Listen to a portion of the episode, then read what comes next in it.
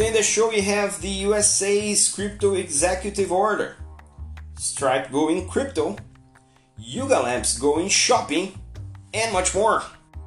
I'm your host Mauricio Magaldi and this is Block Drops, your weekly digest on blockchain for business.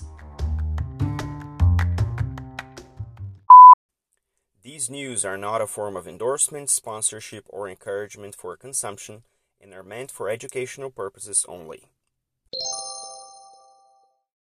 We've discussed a few times here at the show that um, crypto is the new geopolitical battleground because the thesis is if a major jurisdiction nails down the regulatory framework that would attract crypto, then it would attract innovation, it would attract money, it would attract a good chunk of this new economy that we are building.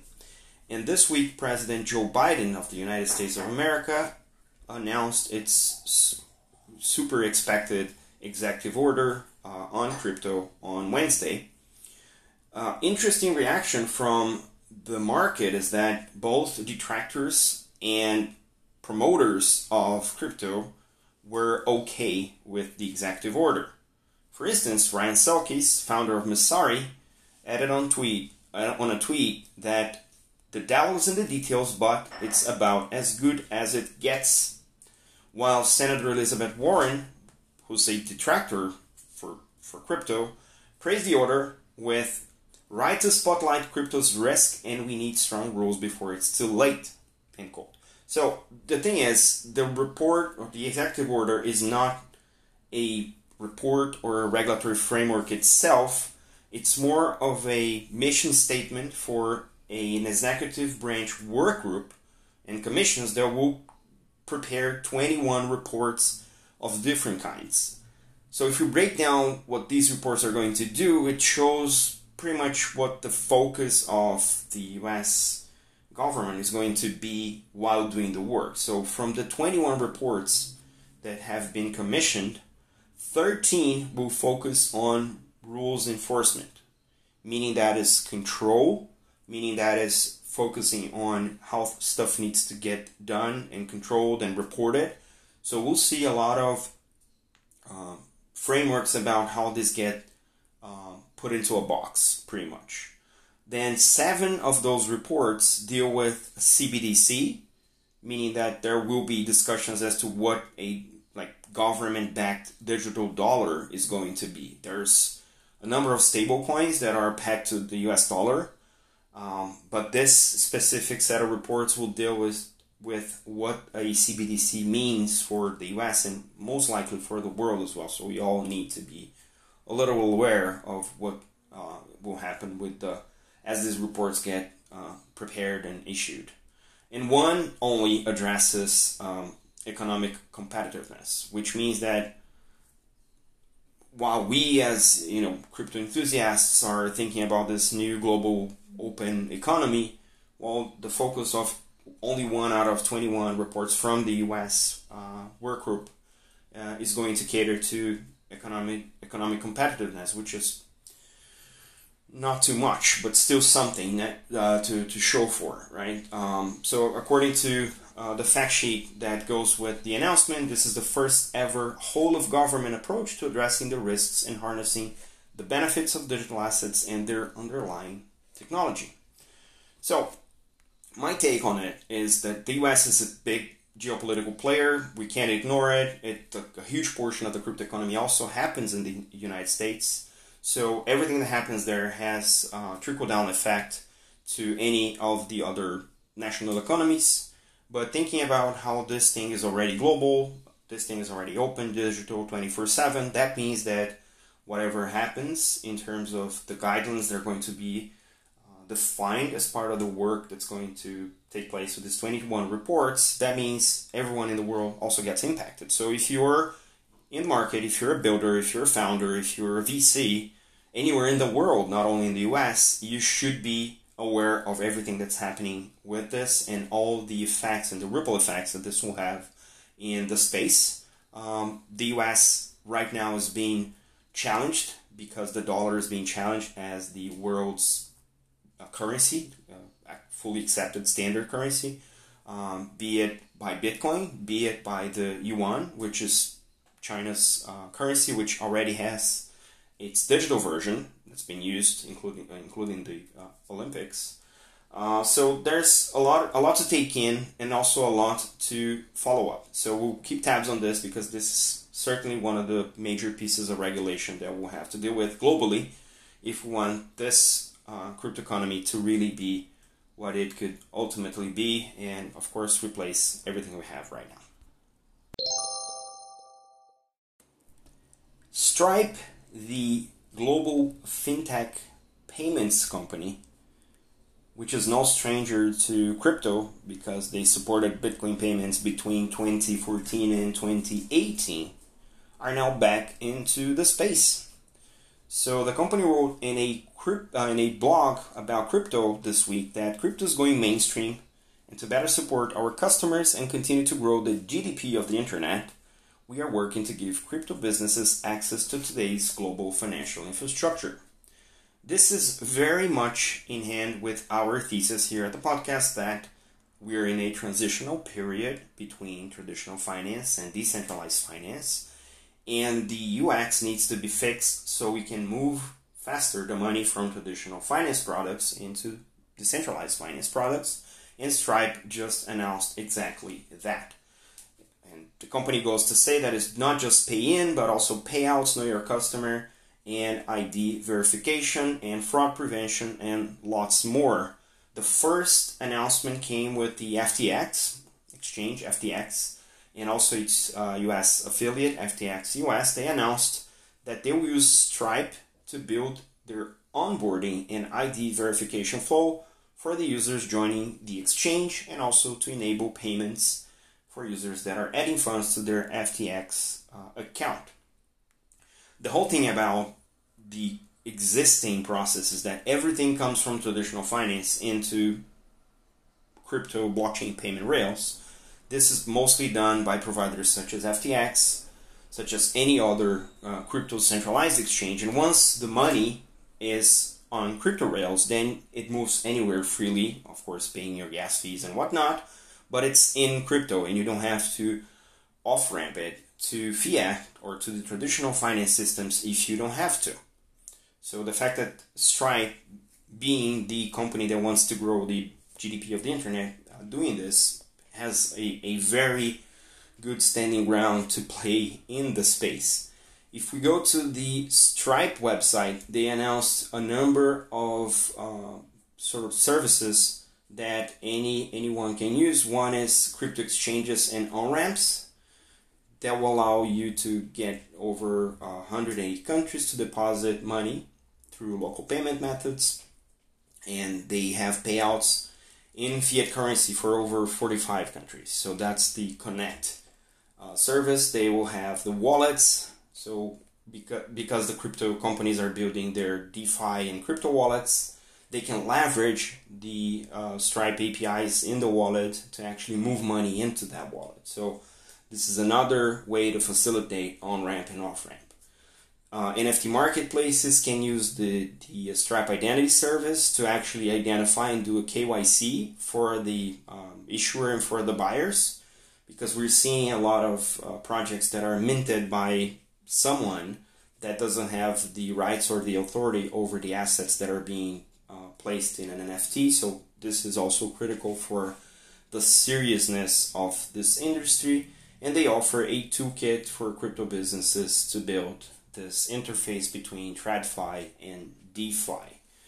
As much as we're seeing with other uh, companies, traditional companies such as Visa and MasterCard that are trying to position themselves in the place of interface between traditional finance and crypto decentralized finance, well, Stripe is now offering products and services for those who are building in crypto that need to access funds in the traditional uh, framework, traditional work streams, uh, traditional payment rails, and we're seeing um, and also Stripe uh, dealing with the complexity that traditional finance has and bringing the money into crypto so that builders can build their, their crypto solutions as they are used to and not have an easier way to access all of that. So this is this is not a trend anymore. This is how the industry is going to migrate from TradFi to DeFi, and I think that this points out that other payment companies who are trying to stay away from crypto now cannot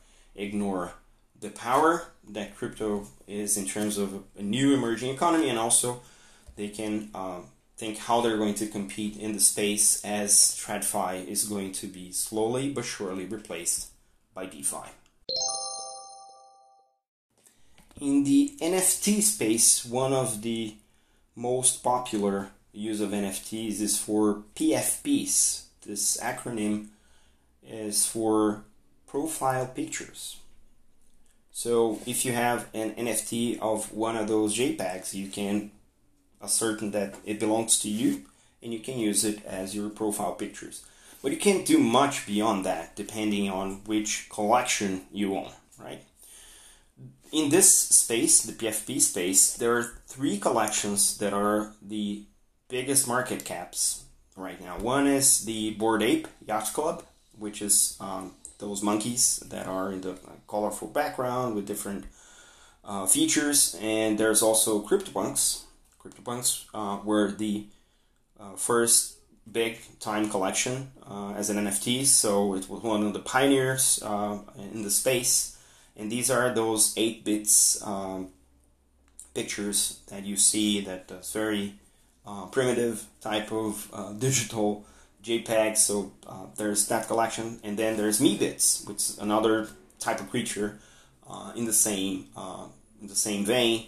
And these are the top three market caps, meaning that the NFTs attached to these JPEGs are priced uh, the highest in the marketplace. And this week, the company that produces uh, the Bored Apes, uh, Yuga Labs, bought the rights to CryptoPunks and Meebits, the number one and number three market caps uh, collection, and from Larva Labs, who developed uh, CryptoPunks and Meebits uh, originally. Uh, and the deal, which didn't have any of the details disclosed, uh, means that the uh, Larva Labs now is uh, giving away or selling the rights, uh, the IP rights from CryptoPunks and Meebits to Yuga Labs, and Yuga Labs now, as it's the way their way of doing things, uh, has given the IP rights to the CryptoPunks and Meebits owners, which means that now, in the same way that owners monetize Bored Apes and Mutant Apes and all the uh, Yuga Labs collections, they can now, uh, if they're owners of CryptoPunks, they can now monetize the IPs uh, for CryptoPunks and Meebits as well. Uh, this was one of the biggest grudges uh, from the NFT or the CryptoPunks and Meebits uh, NFTs is that the rights associated to the NFTs were not complete.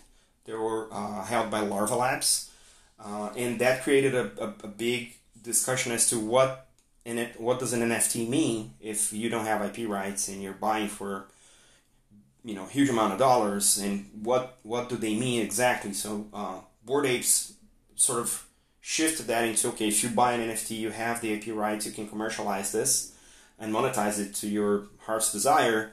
Um, and that created a you know this sort of arbitration between well how, what what this means. So now it's clear uh, everything gets owned by uh, Yuga Labs, and the owners uh, of those collections now have also the access to their intellectual property and can um, definitely monetize. This seems to be, um, as much as we just discussed about the whole uh, executive order, this seems to be uh, a path forward for this industry. Uh, that little by little, the overall legal framework is moving towards the representation of specific rights uh, on it registered on an NFT because the NFT serves as this notary, this decentralized notary of the internet. So for these particular collections now, the IP belongs to the NFT owners. If the NFT changes hands, so uh, do the rights. And as the legal and regulatory framework become clear, we'll see that these things need to be well defined so then the price that's associated to these NFTs have a validity in the real world because it's not only because it's digital but it has to mean something. And apparently the way that Yuga Labs is tackling this can be the standard for the industry. So we'll see how that goes in future collections not only from Yuga but also from Larva Labs and any other studios producing PFTs uh, in the industry.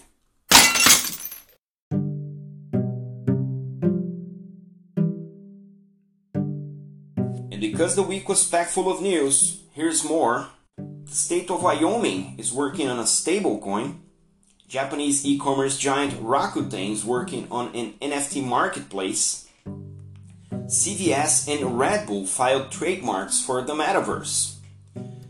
Ethereum scalable solution Immutable reached $2.5 billion of valuation after the Series C funding round. Santander in Argentina is using agro tokens as collateral for loans.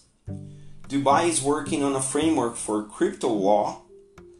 Adobe Behance announced the support for NFTs in two different networks, Polygon and Solana.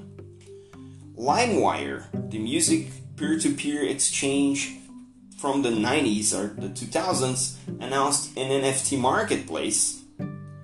Paxos from USDP, the stablecoin, was approved by the Monetary Authority of Singapore. The Philippines are working on a CBDC for payments.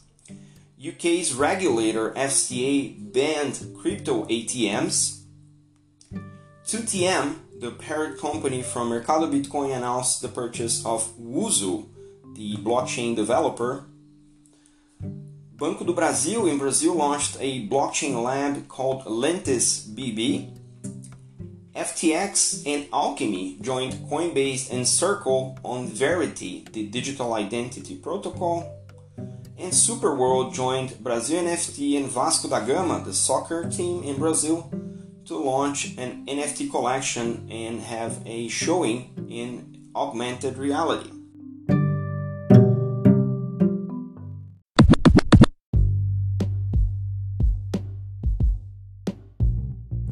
The Block Drops podcast is available on Anchor FM, Spotify, Google Podcast, Apple Podcasts, Numis, and Icolab. You can reach out to us through Instagram at Blockdrops Podcast, on Twitter at BlockdropsPod, and via email blockdropspodcast at gmail.com. Yay! Shoutouts today to the people who provided the links you'll find in today's episode notes Gabriel Laender, Diego Borgo, Jeff Prestes, Priscilla Kulkoi, Anthony Day, Ilya Jakubowicz, Ryan Selkis, Jean Hansen, Thiago Amaral, Tom Stafford, Simon Taylor, Levi Brocklehurst, Reinaldo Rabelo, Igor Coleto, Claudia Mancini, Charles Adkins, Jeremy Drain, and Brazil NFT. Shout out to Davi Curi, Felipe Gracias, and Dani Prianti for having me over the the New Way Pool podcast. We spoke about NFTs, DeFi, blockchain, all the good things of the metaverse. So this is coming out in the next couple of weeks. Stay tuned and we'll share the links here with you as well. Don't forget to leave your ratings on your favorite player. This is all for today. Stay rare, stay weird. LFG.